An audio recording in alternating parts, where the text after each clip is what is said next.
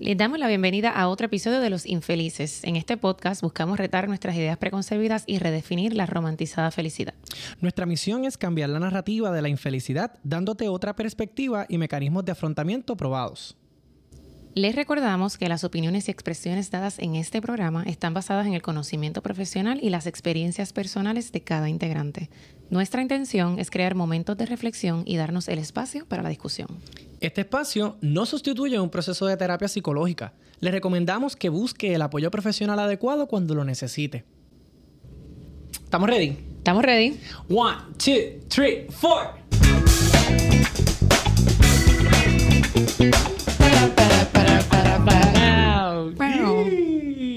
Bienvenidos. Hola, bienvenidos a este su podcast Los, Los Infelices. Infelices. Mi nombre es Emanuel. El mío es Diandra. Y nosotros somos un podcast que hemos escogido hacer para buscar la forma en cómo cambiamos la narrativa de las personas desde lo que es la infelicidad, porque entendemos que la infelicidad es la insatisfacción de lo que vivimos, a una pues más positiva, más resiliente y que nos dé herramientas para manejar la vida que tenemos en estos momentos. Correcto. Y en el día de hoy... En el día de hoy tenemos una invitada especial. Ajá, que se presente.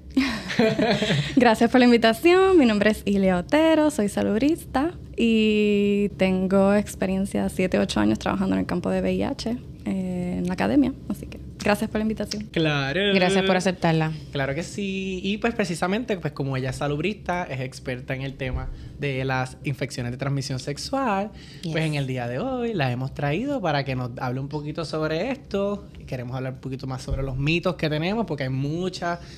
Hay mucha información ahí vuelta, el sexo salvaje que tenemos en, la- en las páginas sensacionalistas de nuestro país. Da contexto. Bueno, que una- hicimos... Ajá, dale, dale, dale. Is- Perdón que te Da interrumpa. contexto, mi amor.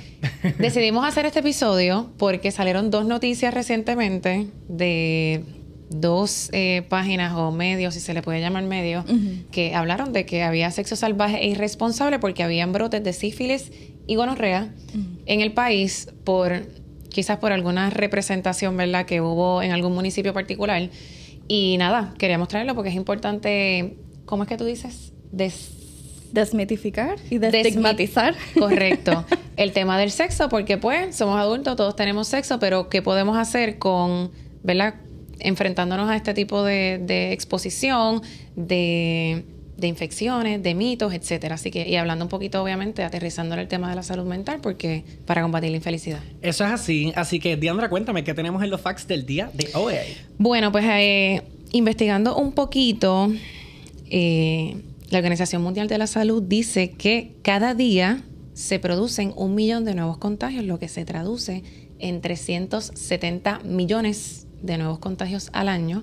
Y esto es solamente cuatro infecciones, infecciones de transmisión sexual, que es la sífilis, gonorrea, clamidia y tricomoniasis. Primero, primero antes de que empieces, Gilia, para, porque teníamos ahorita el debate, enfermedades, infecciones, ta, ta, ta, que cuéntanos, ¿cómo, cómo es el término correcto? ¿Cómo debemos utilizar? Empieza por ahí. Itzy Ets. It's yes, Ajá. exacto, cuéntanos. Pues sí, eh, está el término inf- infecciones de transmisión sexual y enfermedades de transmisión sexual. Eh, desde ¿verdad? el espacio donde eh, trabajo y el, el acercamiento que tenemos a estos temas es utilizar infecciones de transmisión sexual porque infección es realmente lo que se va a transmitir ¿verdad? a través del virus o bacteria, dependiendo del tipo de, infección que sea. Enfermedad, ciertamente es un término que se utiliza en diferentes agencias de salud y a nivel clínico. Presenta también pues, síntomas o otro tipo de implicación que va más allá de la infección. Y eh, pues nos gusta también utilizar el término de infección porque eh, enfermedad puede también tener un significado, una, carga. una carga estigmatizante sobre que esta persona está enferma, que es peligrosa, que debe de, uno debe de, de no atenderla o no tratarla, no pegártela a esa persona. Así que, ¿verdad? Como no necesariamente que tú tengas una infección de transmisión sexual significa que estás enfermo. Eh, ni que al estar enfermo eh, tampoco significa que tienes que ser despreciado o, o discriminado por eso. Así que de ahora en adelante, infecciones de transmisión sexual, porque la infección es lo que se transmite. Eh, hay cuatro infecciones que son las más comunes, que es clamidia, gonorrea, sífilis y tricominiasis. Estábamos hablando antes de empezar el episodio que tricominiasis es más o menos Bueno, como en, Puerto Rico se da, no suele ser tan común como otras, ¿verdad? Como clamidia, eh, gonorrea, que son infecciones que son producidas por bacterias.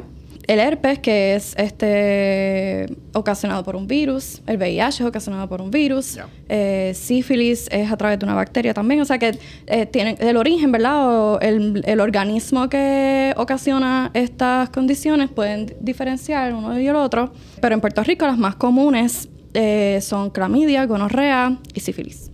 Okay. Y bueno, y el BPH, que es el virus de papiloma humano, que es bien común a nivel mundial. Ok, me encanta que hayas dicho que en Puerto Rico lo más común es clamidia, gonorrea y sífilis, porque precisamente esas tres tienen tratamientos que, que puedes remover la infección de tu cuerpo. Sí. O sea que, que a lo que más estamos expuestos quizás eh, en la calle o allá afuera son precisamente infecciones que se pueden combatir y que te puedes curar. Y entonces en el BPH, que nos estabas educando un poquito antes de empezar también, habías hablado que el cuerpo mismo la mayoría de las veces la combate. Es que el virus del papiloma humano tiene un montón de organismos o cepas y la mayoría son benignas y, y, ni te enteras que tuviste el virus del papiloma humano. Tampoco es como que hay una prueba que puedes detectar eh, todas. Es súper común. Se dice que 80% de la población en algún momento va a tener virus del papiloma humano y no se va a enterar de que lo tuvo. Wow. El mismo cuerpo a veces lo puede combatir y lo, y, ¿verdad? Y, y lo, se elimina la infección del cuerpo. Lo importante del virus del papiloma humano y quizás la, la, parte más seria es que hay unas ciertas cepas que sí pueden generar cáncer, cáncer cervical, entre otros cánceres, así que es importante siempre hacer su cernimiento. Existe una vacuna para el okay. virus del papiloma humano, que es, otra estrategia importante, ¿verdad?, para prevenir estas infecciones, así que... ¿Es posible eh, contraer el virus de papiloma humano en el área anal? Sí. Sí. Y puedes tener como verrugas, o sea, se puede este, presentar en verrugas en el pene y en el ano también. Ok, ok.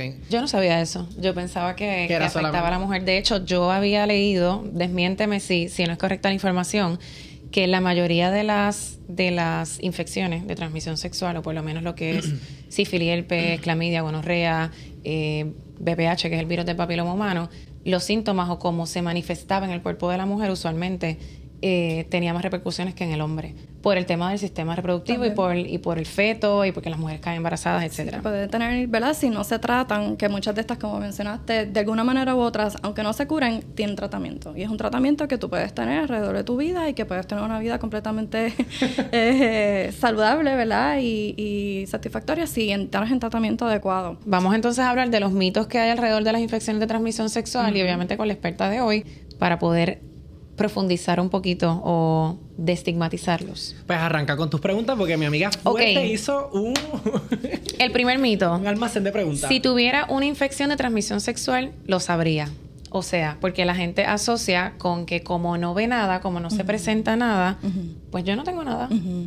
Pues eso es un mito, no es real, porque hay muchas infecciones de transmisión sexual que al principio no presentan síntomas, ¿verdad? Eh, y no significa que no estás infectado y que tampoco significa que puedes transmitir la infección a otras personas. Aquí dice casi la mitad de los casos de gonorrea y el 77% de las infecciones por clamidia son asintomáticas. Más del 20% de las personas VIH positivas desconocen su estado y el 85% de la población sexualmente activa se infecta con VPH, aunque casi nunca se le presenten síntomas clínicos. Uh -huh. Uh -huh. Que de nuevo es bien importante que si estás activo sexualmente o activa sexualmente, que rutinariamente te hagas pruebas de transmisión sexual para poder identificar estas infecciones a tiempo y recibas el tratamiento a tiempo, porque también aunque no tengas síntomas no significa que no cualificas para los tratamientos. Sí, lo que necesitas es el diagnóstico. Uh -huh. Perfecto. Entonces, mito número dos. Si no presento síntomas, o sea, si no presente síntomas, que eso ya lo dijeron, tampoco se activa y tampoco lo pego. Eso es un mito. Y podemos desmenuzar esa frase también en diferentes también. partes. El, okay. La primera parte que quisiera atender es que lo mismo que repetimos ahorita, que el hecho de que no tengas síntomas no significa que la infección está activa y no significa que no puedes transmitir la infección a otras personas. Y en última instancia lo que queremos, ¿verdad? Desde la salud pública y desde la salud sexual es, es poder cortar las cadenas de transmisión, identificar quiénes personas pudieron haber estado expuestas y que las personas puedan entrar de tratamiento y controlar esos brotes o la epidemia, dependiendo de la, de la infección que sea. Uno. Okay. Y segundo, coloquialmente a veces utilizamos esa palabra de te lo pego. Y, ¿verdad? Pensamos que, que ese término, o utilizar ese término no abona en nada a la conversación de, de tener una conversación sobre sexo de manera positiva. Uh -huh. Eh, de que cada persona debe asumir responsabilidad sobre su salud y no necesariamente estar pensando en que fulano me lo pegó, fulana me lo pegó y yo no tengo ningún tipo de inherencia en el acto que hice, las prácticas que hice o, ¿verdad? o, las decisiones que estoy tomando. Sí, porque yo no tenía nada, yo estaba limpio. Exacto.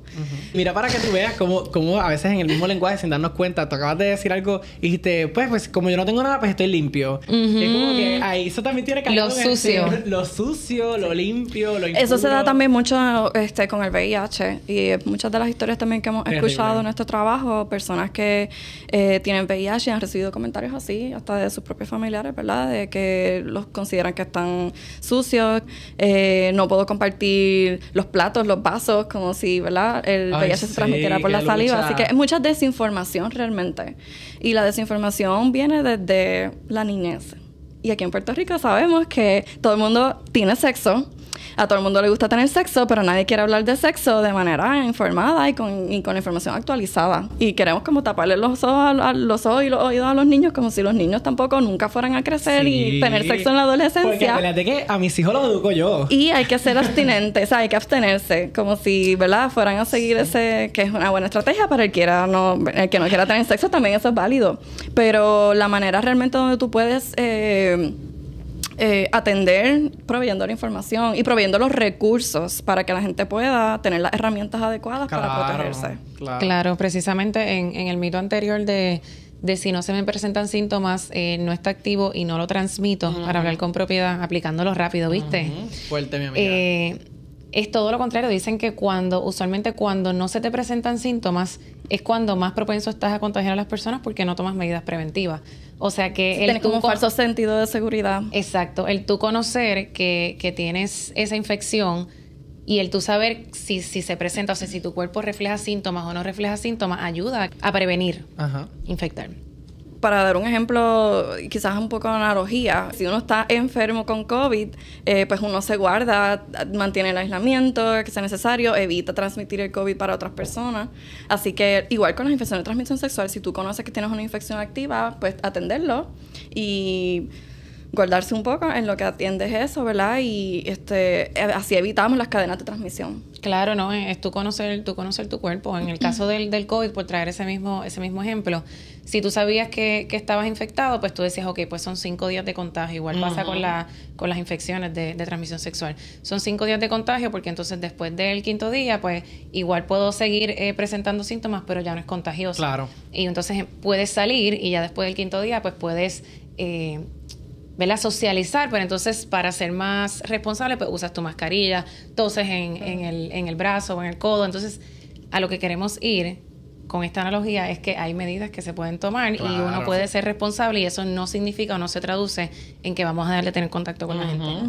es, es, este asunto de, de, de, del estigma que puede existir entre, entre la enfermedad y cómo se transmite, el desconocimiento. Eso nos lleva al próximo, al próximo mito. Las infecciones de transmisión sexual solamente se contagian a través de la penetración. O sea, eh, ¿qué podemos decir?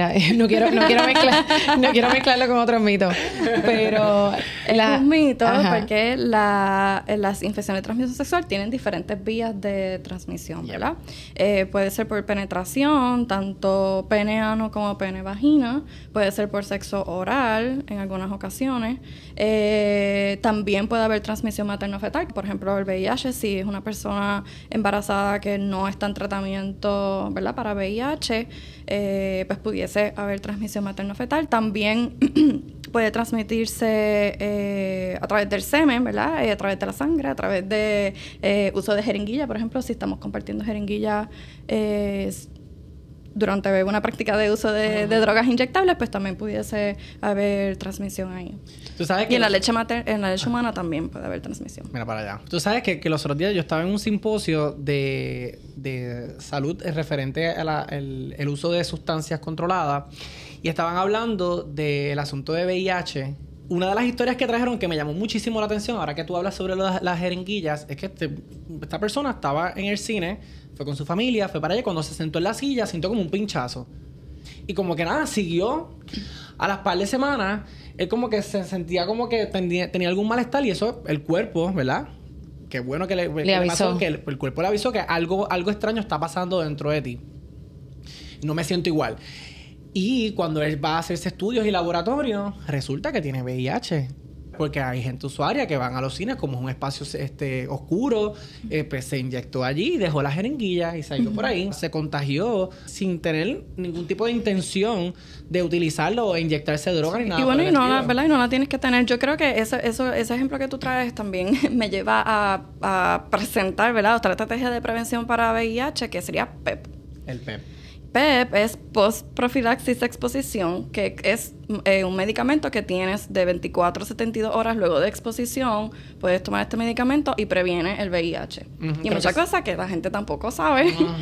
Este, que y usualmente está disponible, por ejemplo, para personas que trabajan en el campo de la salud, que están expuestos a intercambio de secreciones, sangre, etcétera, que es un, un riesgo mayor a VIH. eh, pues se le ofrece esta opción.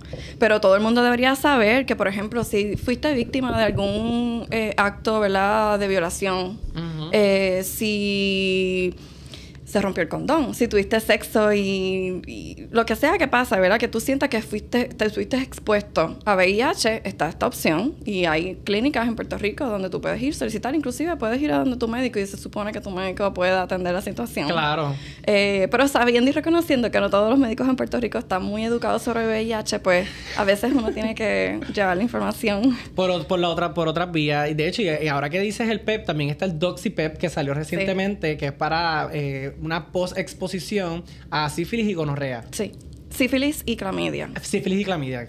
Gonrea todavía, ¿verdad? Como que no ha tenido la- tanta efectividad como sífilis y clamidia. Ya. Pero puede prevenir la infección de fi- sífilis y clamidia sobre un 70%. O sea que de verdad súper efectivo. Claro. Y está bajo estudio DoxyPrep, que sería, ¿verdad? Lo- como el análogo de PrEP, que sería lo mismo tomar un medicamento, pero de manera prolongada, en este caso antibiótico, ¿verdad? Porque mencioné que clamidia y sífilis son eh, eh, producidas por bacterias.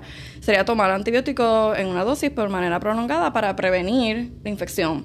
Pero eso todavía está como que en estudios trials, y hay gente que. ¿verdad? que está pues preocupado por el asunto de la resisten- resistencia a antibióticos y yo, así que estamos teniendo esas conversaciones. Pero DoxyPep ya se desea bajo unas guías este Sí. año sobre cómo utilizarlo, así que es otra herramienta más que tenemos disponible que a saber cuándo va a llegar en Puerto Rico, porque aquí todavía estamos luchando con PrEP, así que Sí, es verdad. Es verdad. Ok, el próximo mito va un poco relacionado con el que, con el que hablamos anteriormente, pero es el condón o el profiláctico o, o el preservativo me protege frente a todas las infecciones de transmisión sexual. Eso es un mito. Es verdad, el condón tampoco es 100% efectivo.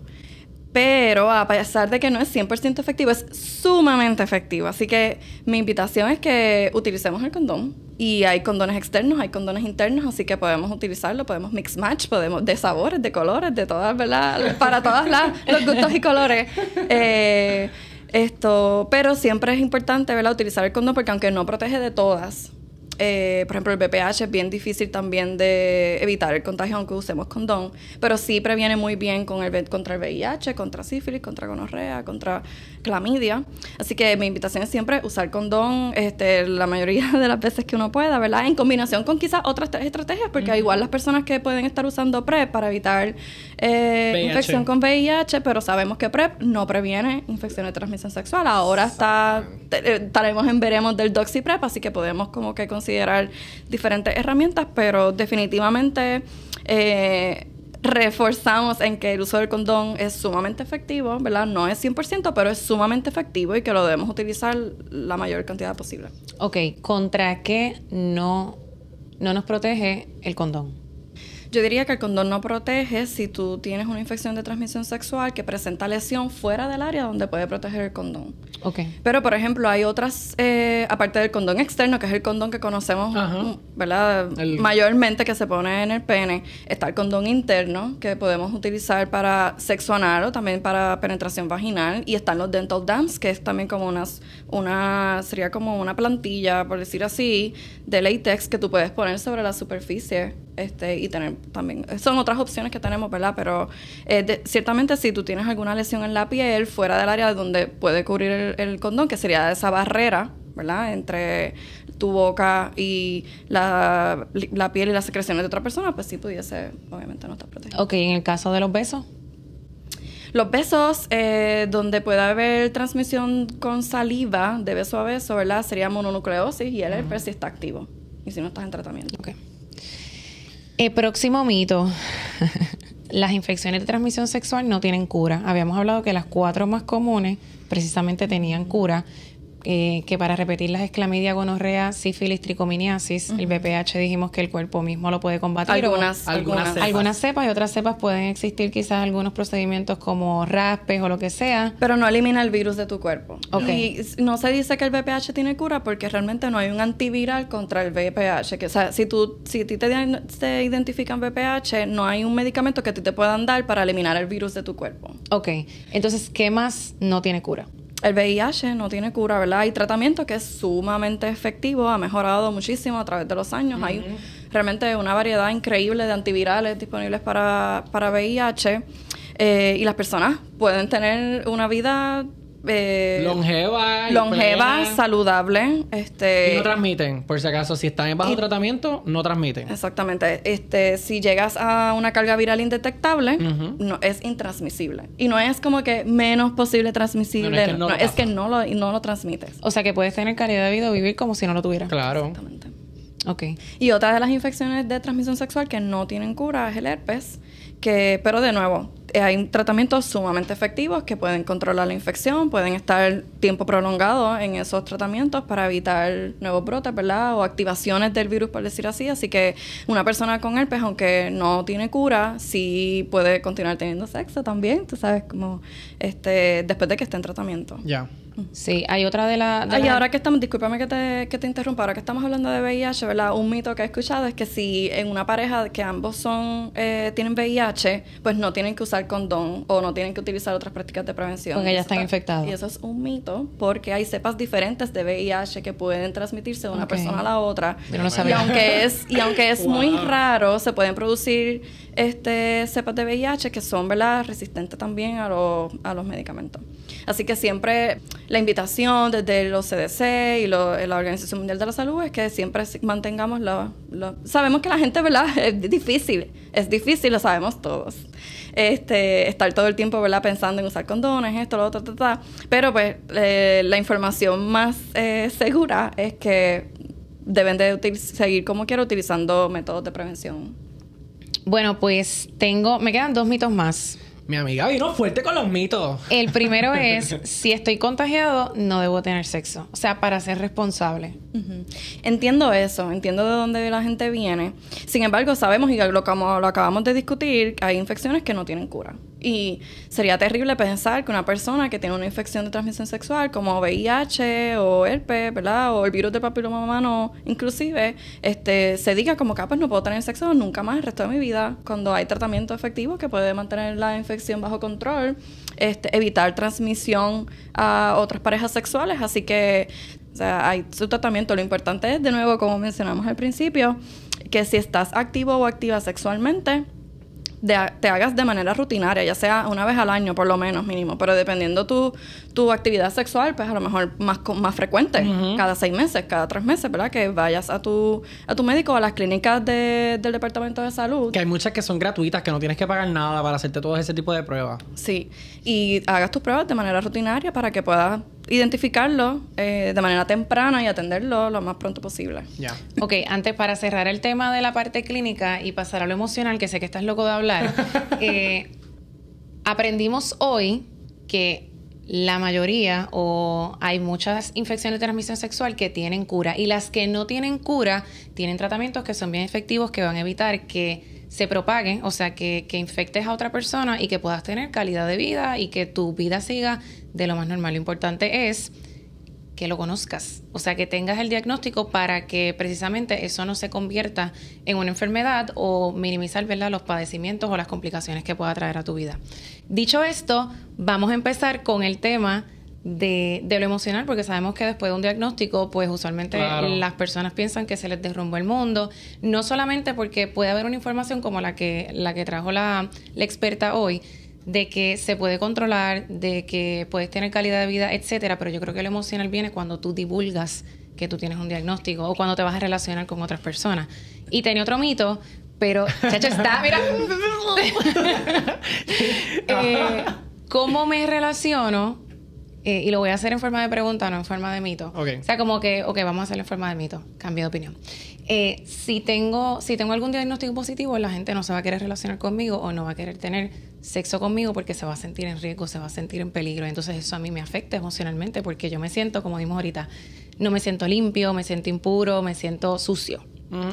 Y es precisamente porque cuando hablamos de esa parte emocional, eh, cuando tú recibes, primeramente recibir el diagnóstico ya es un life changing, porque acuérdate que tú llevas escuchando desde que eres niño eh, sobre el asunto de que las enfermedades de transmisión sexual y, y entonces todo lo que se predicaba Es el era- cuco. Ajá, ese es el cuco. Entonces todo lo que se predicaba era la abstinencia. Es que no puedes tener relaciones sexuales. Y yo recuerdo ver, cuando era niño, yo recuerdo ver billboards como que la abstinencia es la respuesta, como que eso era lo que se promovía eh, en la salud de este país.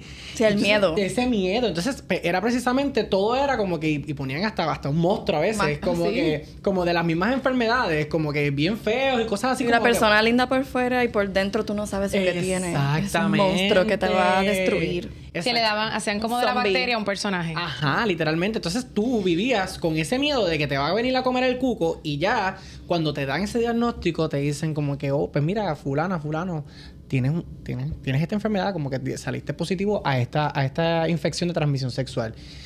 Pues automáticamente es inevitable que todas esas memorias vengan a tu cabeza y te afecten. Entonces, ¿qué pasa? Como hablamos de que eran feos, de que eran impuros, de que estaban sucios, de que eran unos promiscuos y ta, ta, ta, todos estos adjetivos negativos que se utilizaban para las personas que tenían alguna enfermedad, eh, alguna infección de transmisión sexual. Estoy tratando de corregir mi wording. Eh. Estoy, estoy cambiando el, Aplicando. el- el chip, tú sabes.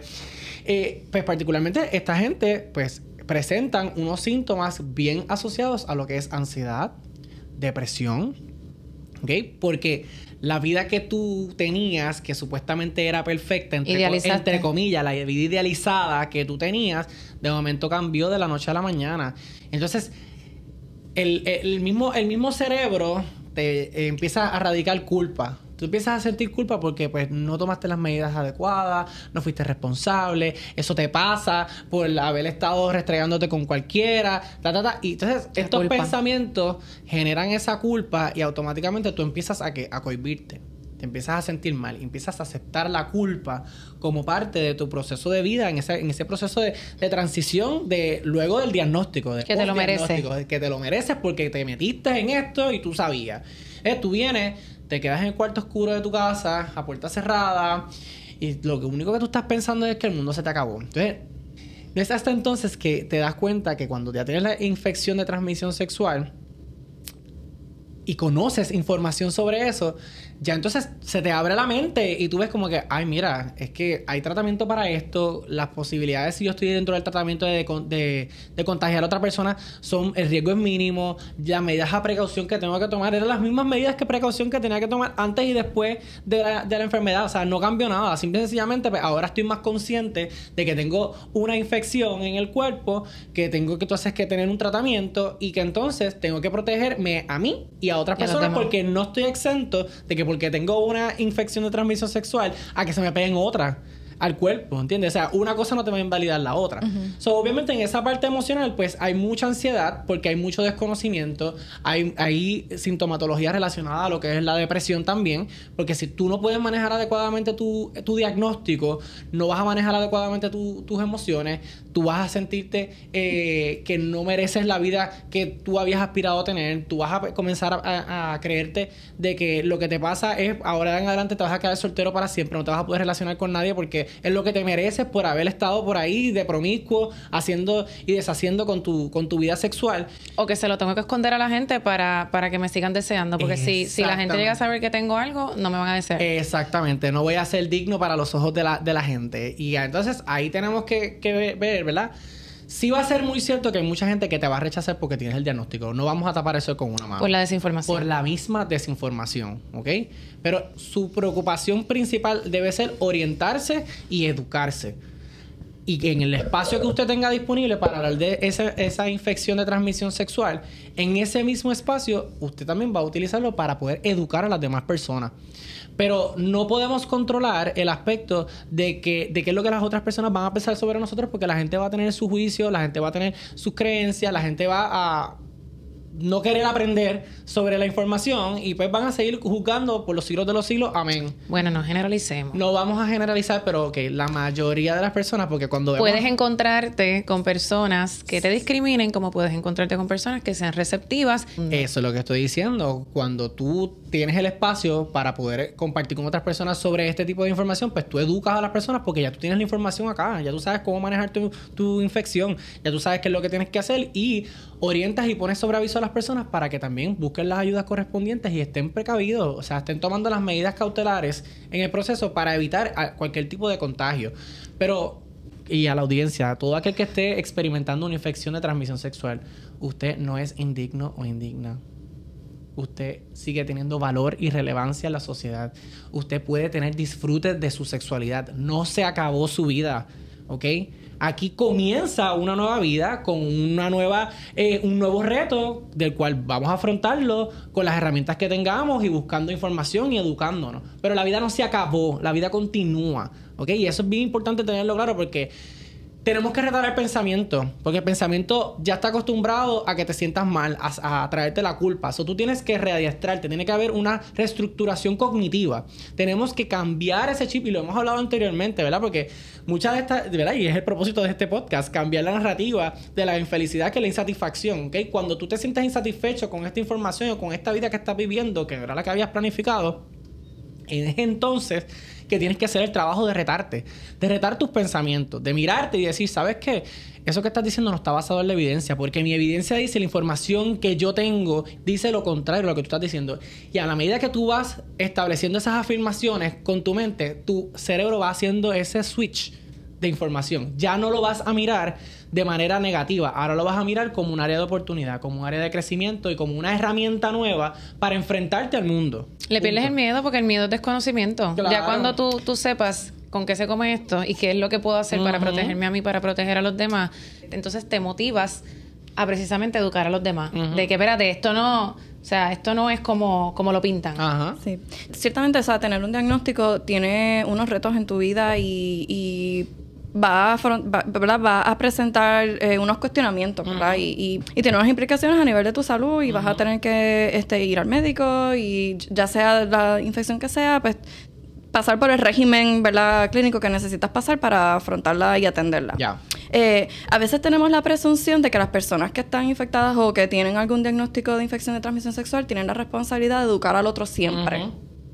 O que tienen la, la, responsabilidad de proteger al otro. Ya. ¿Verdad? Y, y aunque sí es importante la salud comunitaria, sí es importante como ser humano, pensar en el bienestar de las personas que nos rodean y con quien tenemos comunicaciones, relaciones, este, sexo, lo que sea. Eh, pero cada persona debe asumir su rol de informarse. O sea, si, si, tú vas a tener sexo o vas a tener prácticas de sexuales, deberías de asumir la responsabilidad que eso conlleva. No pretender o esperar pasivamente que la, la, otra persona me eduque a mí. O que la otra persona tome las implicaciones o las medidas para protegerme a mí. O sea, porque es, que es como una carga más que estas personas tienen que llevar, como sí, si como tienen, como, como es el mismo castigo, ¿verdad? Y, qué bueno que lo traes, porque si es el mismo castigo que, que, sienten de que porque como tengo yo la enfermedad, pues ahora es mi responsabilidad. Proteger al otro. Proteger al otro. Y me toca. Me toca. Y eso es como que sabes que no, te toca a ti como individuo bregar con el asunto y tienes que orientarte. Hay que educarse, pero desafortunadamente. hay, hay estados en Estados Unidos donde criminalizan las personas con VIH. Literal. O sea, los tratan como si fuesen, como si quisieran matar a la otra persona, o sea, a ese nivel. Y es detrimental para la salud de las personas y sabemos que si estás en tratamiento no hay ningún riesgo de transmitir, transmitir el virus. Así que es, es como, ¿sabes?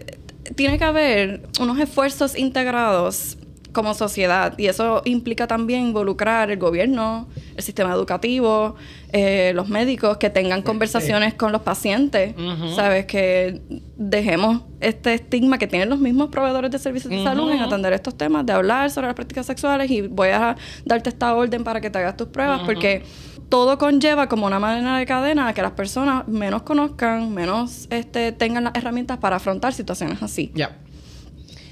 De acuerdísimo, pero Hay algo- 200%. Hay algo que quiero, que quiero traer a nivel emocional. ¿Qué hago yo como individuo frente a un diagnóstico positivo? Manejando mis emociones Ujú. y relacionándome con otros. Bueno, primeramente tienes que, tiene que haber un proceso de, de sentirte, sentir el- el- el- la parte del diagnóstico. Esa sorpresa del diagnóstico, pues sí te va a llamar, te va, te va a tocar y pues probablemente vas a pasar un proceso de duelo. Eh, vas a renunciar a esa idea que tú tenías de cómo era la vida, ¿verdad? Que tú tenías ahora aceptar una nueva vida, una nueva realidad. Ok, so la primera fase de, ese diagnóstico yo creo que es sentir que te está causando e- esa noticia. O sea, la emoción que estás sintiendo, si quieres llorar, pues tienes que llorar. Experimenta la emoción, sácala y escucha lo que te quiere decir. Ok, ¿qué- ¿por qué estás llorando? ¿Porque sientes culpa? Eh, ¿Estás llorando porque sientes una preocupación genuina? ¿Estás llorando porque sientes que te vas a morir? ¿Ok? ¿Qué información te está dando esa emoción? Cuando tú identifiques lo que te está diciendo esa emoción, si es culpa, pues entonces vamos a trabajar con la culpa. ¿Ok? Porque la culpa te está causando algo en particular. ¿Cómo yo trabajo la culpa? Aceptando, aceptando los hechos. ¿Qué fue lo que pasó? ¿Yo fui responsable de ese acto? ¿Hubo consentimiento? Pues asumo mi responsabilidad si hubo consentimiento. Obviamente, si no hubo consentimiento porque fue un acto de violación, pues ya entonces... Esa es otra carga que, también. que eso es otra carga, ¿ok? Ahí acepto, ¿verdad? Que hubo una situación que no estuvo dentro de mi control. Y que yo no soy responsable de, de ese acto. Yo fui una víctima del proceso. Ahora bien, ahora tengo que entonces comenzar a trabajar con, obviamente, la parte del trauma, porque pues una violación, las probabilidades de que no te den trauma son bien mínimas. Pero entonces, ya cuando es la parte que hubo consentimiento en el proceso, pues yo trabajo con lo que es mi responsabilidad. Pues ahora, ¿qué yo tengo que hacer de ahora en adelante para tener una mejor calidad de vida? comienzo a acercarme a la literatura de experiencias de personas que viven con este tipo de, de diagnóstico y cómo se relacionan con las demás personas, cómo trabajan el divulgar ese coming out de decir como que mira, eh, yo tengo este, este diagnóstico, eh, todo está bien, todo está bajo control, para que la persona, ¿verdad? Tome la decisión que quiera estar. Si al final del día esa persona no quiso estar en tu vida porque tiene un estigma o porque no quiere trabajar el asunto de una infección de transmisión sexual, pues mira, esa no, esa no era la persona indicada. Esa no era. Qué bueno que se fue. Gracias por irte porque me dejaste saber que tú no tienes la capacidad para poder estar conmigo. Acompañarme. No tienes la capacidad de acompañarme. Así que yo respeto eso, ¿verdad? Que tú no quieras estar porque la gente está porque quiere estar. Esto es... Yo estoy aquí contigo porque yo elegí estar aquí. Yo no estoy aquí porque la vida me juntó contigo y me tocaste. No, no, no. Yo estoy aquí porque yo estoy eligiendo diariamente estar aquí. Y para yo poder estar aquí, al igual que hay otras cosas que tú tienes que lidiar, como que tienes que lidiar con el carácter de esa persona, que tienes que lidiar con, con el estatus socioeconómico de esa persona, con el trabajo de esa persona, el horario, todas esas cosas que uno se enfrenta cuando se relaciona con una pareja, también te- tienes que li- lidiar con que tu pareja tiene un diagnóstico y no pasa nada. Y con otras condiciones, porque a veces uno se empata con personas que de momento estábamos hablando ahorita eh, que tienen una diabetes Ajá. y entonces me tengo que, que poner insulina, todos los días me tengo que sacar sangre o tengo que andar con el parcho o tengo que cambiar mi dieta, que son cosas que van a impactar la compra, eh, o sea, como yo me relaciono con la comida, etcétera. Y tienes que bregar con eso. Es otra condición más que viene con el paquete. Exacto. Pero entonces, con este paquete que soy yo o con la condición que yo, que yo tengo, pues yo asumo mi responsabilidad y entro en los tratamientos y me informo para entonces tratar de impactar lo menos posible la calidad de vida de la otra persona. Claro, como que sabes que esto es otra interseccionalidad más que tiene este, este individuo, y ya habíamos hablado de lo que era interseccionalidad. Eh, por si acaso busquen episodios anteriores, puedo hacer referencia aquí en el, en No, el él no lo va a decir para que busquen el episodio anterior y se Exactamente, Para que informen. consuman el contenido. Eh, so, es otra nueva interseccionalidad que tiene esta persona. Pues mira, tiene un diagnóstico de una infección de transmisión sexual. Está, está, eh, se está tratando. Yo creo que esa es la pregunta que tú- yo, yo debo hacerme cuando me estoy relacionando con una persona que tiene un diagnóstico de una infección de transmisión sexual. Esta persona tiene, está en tratamiento. ¿Cómo yo puedo acompañar a esta persona en el tratamiento? ¿Tengo yo las herramientas para acompañarlo? ¿Qué reto de vida ahora tengo de tener que asumir una responsabilidad de que tengo una pareja que tiene una infección de transmisión sexual y ahora yo tengo que educarme sobre el tema para comenzar también a hacer el trabajo correcto, para ser asertivo y acercarme adecuadamente a mi relación, porque eso, que tú tengas esa información a tu lado, te va a ayudar también a tener una relación más saludable con esa persona. Porque que tú tengas, que esa persona que tiene el diagnóstico tenga una pareja que le acompaña, que le, que le, que entiende el impacto del medicamento, que sabe cuándo tiene que hacer algunas pausas. Por ejemplo, con el herpes, que el herpes se activa en, en periodos, ¿verdad? Que todo depende de cómo esté eh, eh, la persona eh, pasando emocionalmente. hay, unos estresores que pueden exacerbar esa sintomatología, ¿ok? Pues entonces, cuando yo sé que hoy este, en este periodo no podemos tener ningún tipo de intimidad porque está la persona con un... O cómo la podemos tener. Exactamente. Porque ella dijo que habían alternativas hasta de superficies de látex, etcétera. Correcto, correcto. Pues, ¿qué, ¿cuáles son las herramientas? ¿Cuáles, son las, implicaciones? ¿Cuáles son las implicaciones de esto de ahora en adelante? Pero volvemos y lo vuelvo y lo recalco. No se acabó el mundo con un diagnóstico. Ahora, el trabajo que tú vas a hacer de ahora en adelante con el diagnóstico, ahí es donde está verdaderamente el significado de esta experiencia. Y lo que va a hacer la diferencia. Ahí es donde vas a ver la diferencia. Si reaccionas de manera negativa, pues todo lo negativo se va a coger con ese diagnóstico. Si reaccionas de manera resiliente, de manera positiva, de una manera más asertiva, yo te garantizo que lo vas a mirar desde otro punto de vista y te vas a movilizar hacia el bienestar. No te vas a quedar trancado en esa parte emocional que eventualmente puede generarte depresión, ansiedad y otros múltiples diagnósticos que pueden ocurrir en carácter emocional por no manejar adecuadamente un diagnóstico, una noticia sobre un diagnóstico. No, es que tampoco, ¿verdad? El miedo al rechazo o el miedo a recibir eh, un diagnóstico de cualquier infección de transmisión sexual detenga que busques los servicios que necesitas. Claro. ¿verdad? Que detenga, que te hagas las pruebas, que hay que hacerse las pruebas para poder saber y poder tomar acción y proteger tu salud, porque al final del día eh, se impacta tu salud. Definitivo. Si no lo atiendes con la premura que, que se necesita atender, ni con los servicios que debes atenderse. Y eh, todas estas presunciones de cómo el sexo se debe de practicar, según quién, ¿verdad? Esto pues se pueden atender si realmente hablamos de sexo con información eh, actualizada, con la evidencia y sin pasiones, ¿verdad? Necesariamente como esto es lo que es. Todo lo que Esta es la infección, así es que se atiende, aquí es donde puedes ir con información, sin juicio, que las intervenciones y las conversaciones que tengamos con nuestros proveedores sean sin juicio, sin estigma y pueden llevar a que las personas también se relajen, que entre parejas podamos conversar sobre estos temas que puedan también hablarse desde la información, desde el entendimiento, no desde el juicio, desde eh, eh, atacarte porque tú lo tienes o whatever. Te lo buscaste. sí, o sea que realmente la información está hay que llevarla desde temprana edad, adecuada, dependiendo de los niveles ¿verdad? De edad que hay, y que los servicios estén disponibles, disponibles y accesibles para las personas para que puedan entonces proteger su salud. Pues en esa misma línea, ya que estamos trayendo recomendaciones, ¿cuáles son nuestros call to action para el día de hoy para nuestra audiencia espectaculares? Háganse las pruebas. Vaya al médico. Hay clínicas. en chiste, en chiste, pero en serio, eh, yo creo que el primer call to action en la parte emocional, yo voy a hablar de la parte emocional, quizás, ¿verdad? Ustedes hablan desde su experiencia y su espacio. En la parte emocional, cuando usted tenga conocimiento de un diagnóstico, no es el fin del mundo.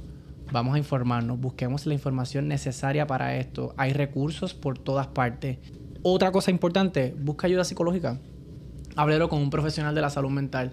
Tenga ese espacio terapéutico en donde se le pueda eh, brindar ese espacio donde usted pueda ventilar esas emociones que ocasionaron este diagnóstico. Necesitamos ese espacio seguro y en adición a eso que se le pueda psicoeducar. Para mí esos son mis dos call to action. Bueno, yo, yo creo que perderle el miedo y que no, no tenga que llegar el momento donde te enfrentes a un diagnóstico para educarte.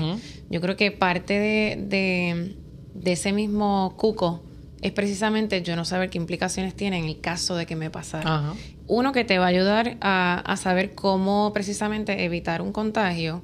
Y número dos, que en el caso de que te hayas sentido expuesto, pues saber las implicaciones que tiene, dónde ir a buscar ayuda, este, cómo te puedes sentir seguro antes, durante y después del proceso, porque la información es todo, la educación es todo. Eh, y número dos, el tú conocer o tener esa información de tu lado te va a ayudar también a tú tomar decisiones y establecer límites a la hora de tú relacionarte con los demás. En el caso de que que para algunas personas es, irreal, pero en el caso de que tú te sientas más seguro pidiéndole pruebas a, tu pareja o con quien sea que te vayas a relacionar antes de tener eh, esa intimidad, pues eso en el caso de que siempre vayas a utilizar, porque ya sabemos que el contagio no solamente es con penetración, en el caso de que de que quieras entonces usar superficies para, para esa exposición de, de sexo oral o para esa exposición de lo que sea, tú saber qué necesitas, qué herramientas hay precisamente para tú minimizar eh, esa exposición. Eh, y, número, y número tres, yo creo que lo que tú dijiste, tener, tener ese espacio seguro con un terapeuta, con amistades, que no estemos tampoco como teniéndole miedo todo el tiempo, porque eso lo que, lo que precisamente promueve es que el resto de las personas le tengan miedo. Así que ser nosotros esa, esa persona que diga, como nosotros hoy, vamos a hablar de esto porque esto se tiene que hablar porque todo el tiempo estamos expuestos a esto. Y entonces, pues, pues nada, eso. Yo creo que esos son mis, mis tres call to action. Y ya.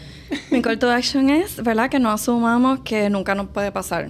Eh, podemos estar en relaciones monógamas, podemos este, tomar ¿verdad? diferentes medidas, pero siempre debemos asumir que si estamos activos sexualmente hay algún riesgo.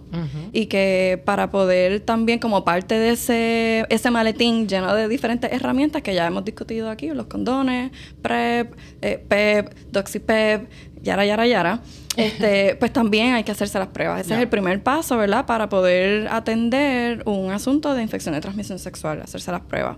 Hay diferentes clínicas, este, tanto del Departamento de Salud, eh, que pueden buscar en Internet. Eh, dónde están, pero prácticamente en San Juan, Bayamón, eh, el área de Fajardo tiene, Caguas, Ponce, en todas las partes de la isla hay clínicas del Departamento de Salud donde pueden ir a buscar servicios de infección de transmisión sexual y de VIH, tanto de manera preventiva, eh, pruebas y tratamiento. También hay organizaciones de base comunitaria que han sido... Eh, un pilar en la comunidad para poder atender este, estos asuntos como Puerto Rico Concra en San Juan, en San Juan, en Río Piedras. El Centro Ararat tiene varios sitios, eh, localidades en Puerto Rico que también nos consta que el servicio es muy bueno. Son especializados en asuntos de transmisión, de infección de transmisión sexual, así que tienen las herramientas, realmente la información para poder orientarte, llevarte de la mano y atender la situación que estés pasando. Pero también habla con tu médico si tú tienes un médico que te sientes confianza o a lo mejor no sientes confianza, pero provoca la conversación. O sea, hay que también sacarle este a los médicos del comfort zone. De recetar el CBC nada más y ya, este, ¿sabes? Eh, a veces hay que forzar un poquito la conversación. No nos dejemos intimidar por los médicos que se rehusan de alguna manera u otra a hablar sobre sexo. Provoquemos la conversación para que nos aseguremos, porque al final del día es tu salud y si no te sientes cómodo, pues cambia de médico, busca un médico que pueda atender tus necesidades. Pero no nos quedemos en la oscuridad, ni en el, ¿verdad? en el miedo y estancados en que no quiero saber porque es mejor no saber. Es mejor saber para poder, para poder estar saludable. En el caso de los centros que mencionaste, porque hay mucha gente que pues tiene la limitación de que no cuenta con alguna cubierta eh, médica, ¿hay atención gratuita? ¿Este tipo de pruebas tienen, o sea, pueden ser libres de costo? sí. Los centros de que son ¿verdad? bajo el Departamento de Salud, que son los CPT, los Centros de Prevención y Tratamiento para Enfermedades Transmisibles, este, tienen servicios de manera gratuita, pruebas de manera gratuita. Puerto Rico Concra también ofrece pruebas gratuitas y de todas maneras, usualmente estos centros también tienen eh, mucho apoyo social. Así que que eso no, se, no sea una cosa que te pueda detener, que no sea una barrera. Si no tienes plan médico... No hay excusa.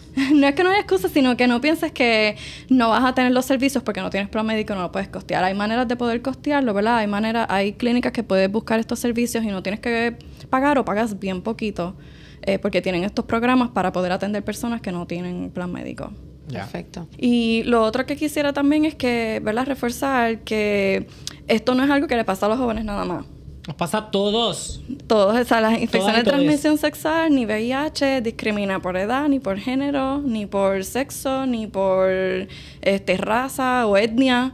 Nos puede pasar a todos y a todas, así que es bien importante de nuevo hacerse las pruebas, tomar las medidas de prevención, que cada vez tenemos más y más y más a nuestro alcance, así que es cuestión de utilizarlas. Importante, en caso de las relaciones eh, monógamas y que tengan, eh, ¿verdad? que contraigan matrimonio, porque pensamos que porque estamos en una relación matrimonial significa que eso no va a pasar.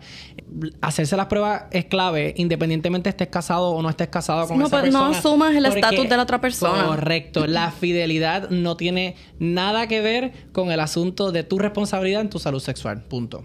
Y tu pareja debería hacer lo mismo, y si estás en una relación abierta, también, o sea, como hay diferentes tipos de, de ¿verdad? relaciones que podamos tener, pero lo importante es tratar de fomentar conversaciones positivas, que vengan desde la empatía y desde la información. Me encantó. Pues yo creo que ya estamos. Bueno, pues queremos darle las gracias a Ilia por habernos visitado aquí hoy. De verdad que ha sido mucha información. muchísimo. Yo cuando pensé, pensamos en el tema, rápido me vino ella a la mente porque Ilia es bien fuerte con lo que ella hace, ella es bien exigente, yo la he visto ahí, cuando ella habla del tema, ella, bueno, ustedes la vieron aquí en vivo, apasionada, apasionada y fuerte, con todos los power. Así que nada, Ilia, te queremos dar las gracias, esta es tu casa, cuando quieras volver, nos dejas saber y sacamos un espacio nuevamente para que vengas por acá. Que se repita. Así que como siempre queremos darle las gracias a los que nos consienten, a Sofía, a Sofía Venue es un coworking Space, que son los que nos dan este espacio para nosotros poder brindarle esta información eh, con mucho conocimiento para ustedes. Eh, Sofía Venue está ubicado en San Juan, justo al lado del elevado de Trujillo Alto, cerca del Molo San Juan. Y aquí pues hay espacio para todas las personas que quieran trabajar de manera remota, quieran hacer una reunión importante, quieran hacer una conferencia. Y recuerde que si usted en el checkout de la página de Sofía Venue pone el código Los Infelices, tiene un 10% de descuento. Zumba. Y por otro lado, si a usted le gustó este contenido... se iba, se iba. Dilo, dilo, El call to action. El call to action más importante, que es el llamado a la acción más importante de este episodio, es que le dé share y que envíe esto, porque yo creo que esta información eh, va a ser de mucho bienestar y, y va a ser muy bueno que todo el mundo la tenga. Así que le depositamos a usted la responsabilidad hoy de enviarle esto a sus familiares, a sus amigos, para que entonces poder eh, combatir un poquito la desinformación. Si no se ha suscrito a nuestro canal, tenemos un canal en YouTube, así que suscríbase a nuestro canal, dele like, dele share, compártalo con toda la gente que le gusta y nosotros nos despedimos hasta el próximo martes. Hasta el próximo martes. Chao. Bye.